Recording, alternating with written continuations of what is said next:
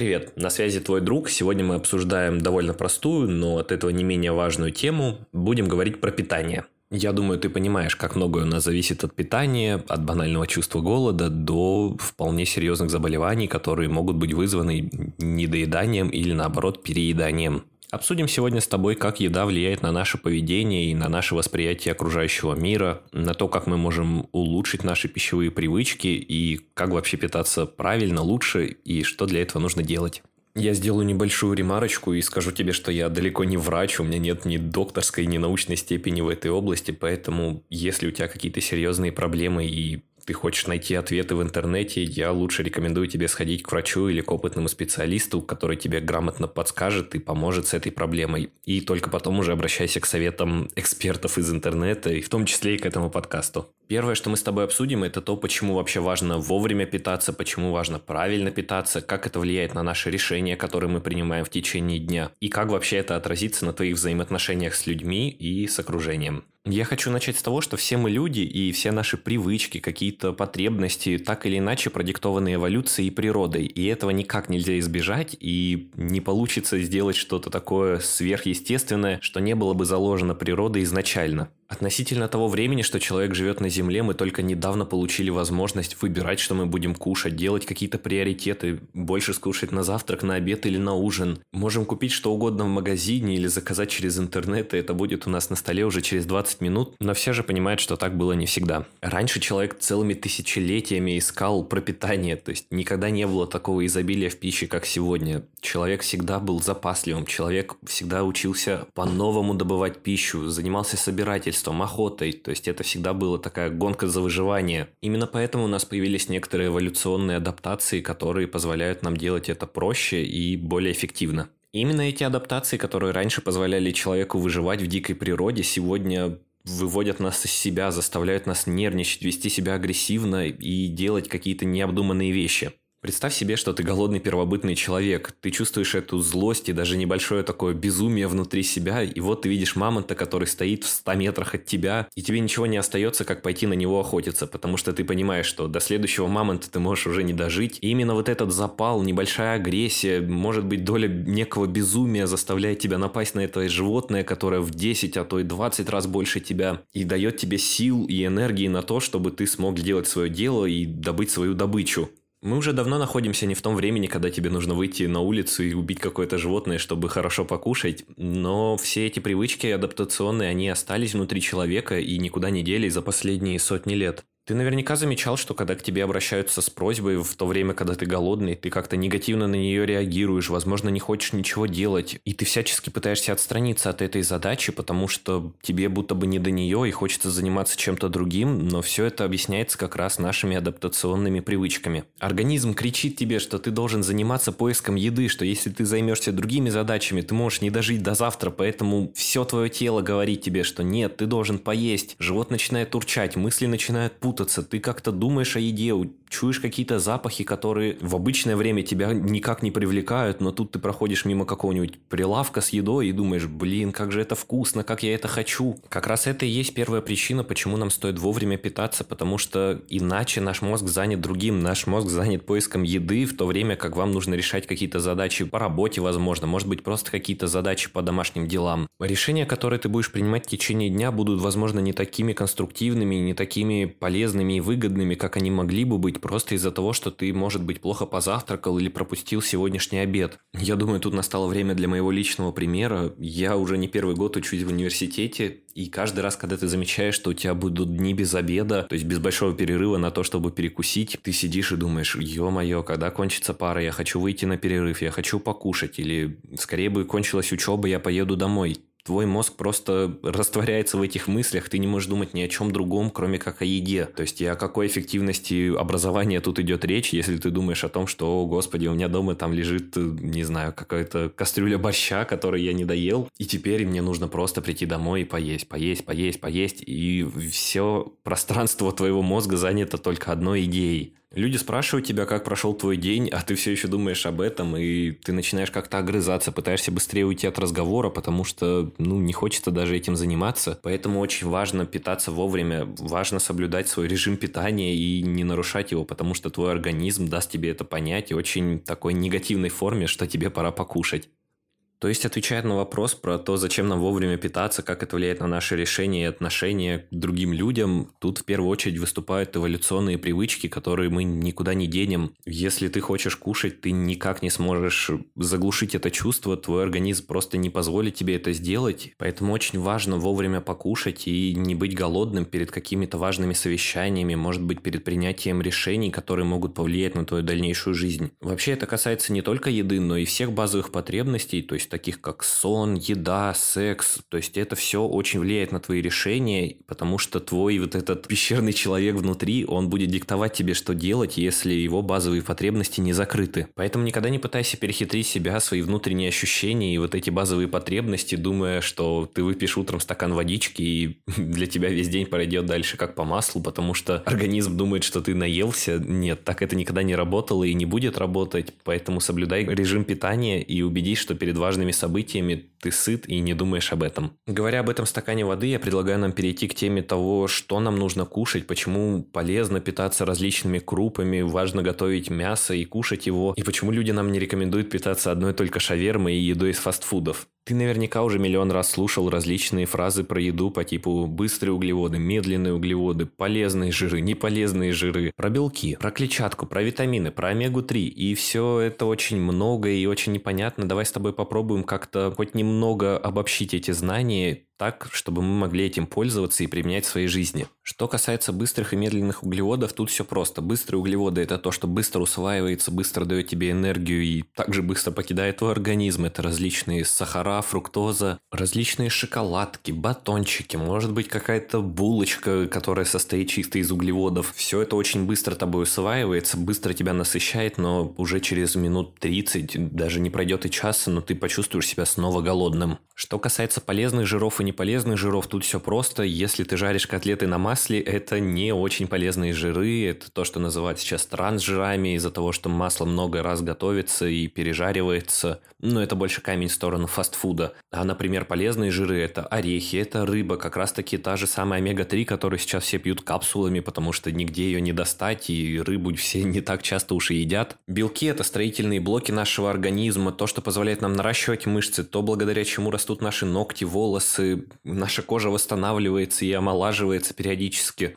Это то, что касается основных таких элементов нашего питания, именно белки, жиры и углеводы. Как еще дополнительные, но не менее важные элементы – это вода и витамины. Думаю, ты понимаешь, что воду надо пить, что это полезно, что организм не просто так состоит на 80% из воды, и ей нужно откуда-то браться в организме. А витамины просто являются такими помощниками организма, которыми нельзя пренебрегать, и многие проблемы в организме связаны с недостатком или переизбытком витаминов, поэтому ты должен контролировать все это и обращаться в случае чего к специалистам, чтобы восполнить свой баланс. Думаю, про пищевые добавки и различные различные, может, дополнительные элементы питания мы можем поговорить в другом выпуске, который будет связан со спортом, но пока остановимся только на этих. Пожалуй, самое важное, что нужно об этом всем сказать, что это все нужно организму. Если вы предпочитаете какие-то диеты, низкоуглеводные, низкожировые диеты, возможно, наоборот, диета, которая завязана на том, что вы едите много жирной пищи и почти не едите углеводы, все это вообще ужасно, потому что диета – это такой современный бич общества. Люди сходят с ума по правильному питанию, но не понимают, как это сделать, смотрят советы в интернете, и первый попавшийся человек говорит им «Привет, утром ничего не ешь, после шести кушать нельзя, вот у тебя есть окно, пять часов, ты должен уместить в себя 3000 калорий, это вообще какой-то ужас». Нет, нет, нет, так нельзя делать, запомните это. Еда должна быть сбалансированной в первую очередь. Поэтому, отвечая на вопрос, что надо кушать, не ждите, что я скажу вам совет, что вот идеальный завтрак – это вот это, а идеальный обед – это вот это, идеальный ужин – это вот это. Нет, вы можете комбинировать еду. Есть фастфуде можно, есть тортики можно, можно пить чай с сахаром. Просто пойми, что еда должна быть сбалансированной. И если где-то ты потребляешь больше углеводов, то ты должен понимать, что где-то ты должен эти лишние углеводы потратить, иначе они пойдут у тебя в жиры. Также в идеале уравнять свой баланс БЖУ, потому что это тоже очень важно. Если ты будешь питаться только углеводами и не будешь добирать жиров или белков, то это плохо скажется на твоем организме. Поэтому мой единственный совет тебе это начать обращать внимание на то, что ты ешь. Ты можешь завести себе блокнотик или писать себе в заметки на телефоне хотя бы в течение одного-двух дней, что ты ел, и примерно посчитать соотношение белков, жиров и углеводов. В этом тебе поможет множество различных сайтов и программ на компьютере или также на телефоне, которые посчитают все это за тебя, и тебе не нужно будет заниматься какими-то математическими расчетами. Но ты поймешь вообще, сколько калорий ты потребляешь. Ты можешь узнать таблицы того, сколько нужно кушать при твоем росте и весе и примерной физической подготовке чтобы оставаться в своем весе, возможно, чтобы немного худеть или чуть-чуть поднабрать. Поэтому, да, единственный совет тут это питаться сбалансированно, не пытаться как-то переусердствовать в большую или в меньшую сторону. Если ты будешь делать все нормально, то и будет у тебя с организмом все нормально, тебе не придется потом вылечивать всякие болячки, связанные с питанием, и все у тебя будет хорошо. И третья маленькая тема, которую я хочу сегодня с тобой обсудить, это вообще качество продуктов, которыми мы с тобой питаемся, то, на что стоит обращать внимание, когда ты покупаешь продукты, и те мифы, которые сопутствуют продуктам, и вообще, что из этого правда, а что нет. Относительно качества товаров тут довольно все просто, хоть как бы это и не было грустно, но чем дороже товар, тем он будет качественнее, и не просто так масло за 1000 рублей отличается от масла за 50 рублей, если ты посмотришь состав, тебе сразу все станет ясно. В целом ты должен больше обращать внимание на состав продуктов, чем больше там сахара, чем больше там каких-то непонятных консервантов и непонятных тебе названий, тем, соответственно, он будет, скорее всего, хуже по качеству, по своему содержанию полезных веществ. Нужно делать выбор в пользу более дорогих или хотя бы не самых дешевых аналогов, потому что ты заботишься в первую очередь о себе и о своем здоровье. Постарайся хотя бы иногда пробовать что-то новое. Закажи в своем привычном ресторане какое-нибудь новое блюдо. Или, когда ты пойдешь в магазин, купи что-нибудь новое. Если ты никогда не пробовал, например, авокадо, так почему бы не купить его сегодня и не попробовать этот бутерброд с авокадо и рыбой? Многие люди не питаются правильно, потому что они не знают, что питаться правильно может быть вкусно и полезно. То есть, когда ты привык есть какую-то жареную картошку в масле вместе с супер жареными котлетами в масле, ты думаешь, да, это вкусно. Не то, что ваши какие-нибудь брускеты со сливочным сыром и авокадо. Вот, у меня тут настоящая еда. Нет, пробуй новые. Ты удивишься тому, какими вкусными бывают продукты, которые ты не пробовал, и удивишься тому, как можно питаться сытно, вкусно, правильной пищей, а не ходя постоянно каждый вечер какую-нибудь шаверму и покупая себе двойную в лаваше. А если говорить о мифах о еде, то их такое большое количество, что даже не получится их все сейчас рассмотреть, но я попробую рассказать о самых таких интересных. Из того, что мы с тобой уже обсудили, это то, что в фастфудах есть не так уж и вредно, просто нужно соблюдать баланс, и если ты идешь в Макдональдс или современную уже вкусная точка, то ты должен понимать, что еда там не просто так такая вкусная и так аппетитно выглядит, что почти все продукты там переработаны, обжарены в масле, и все это маркетинг, и это все бизнес, который хочет продать тебе больше, и поэтому ты должен дважды подумать о том, почему ты там покупаешь и что так завлекает тебя в этой еде. Если говорить о продуктах из супермаркетов, то ты, наверное, уже сто раз видел различные концентраты Е и какой-то номер или геномодифицированный продукт. Тебе не стоит бояться всех этих обозначений, никто не хочет тебя убить. И вся еда это проверена уже и не раз, и на животных, и на подопытных, и на людях. И если она на прилавках, то значит эта еда качественная, ее можно есть. И она прошла все этапы проверок, прежде чем попасть к тебе на прилавок. Что касается пищи без лактозы или без глютена, это все очень индивидуально и, конечно, конечно, если у тебя есть какие-то персональные непереносимости, то лучше, конечно, отказаться от такой пищи. Но если ты просто поддался какому-то культурному веянию и теперь покупаешь все без глютена и без лактозы, даже не понимая, что к чему, то, пожалуйста, изучи этот вопрос в интернете. Возможно, ты поймешь, что это не так уж и вредно, и ты вполне можешь кушать такое, и даже для тебя это будет полезно.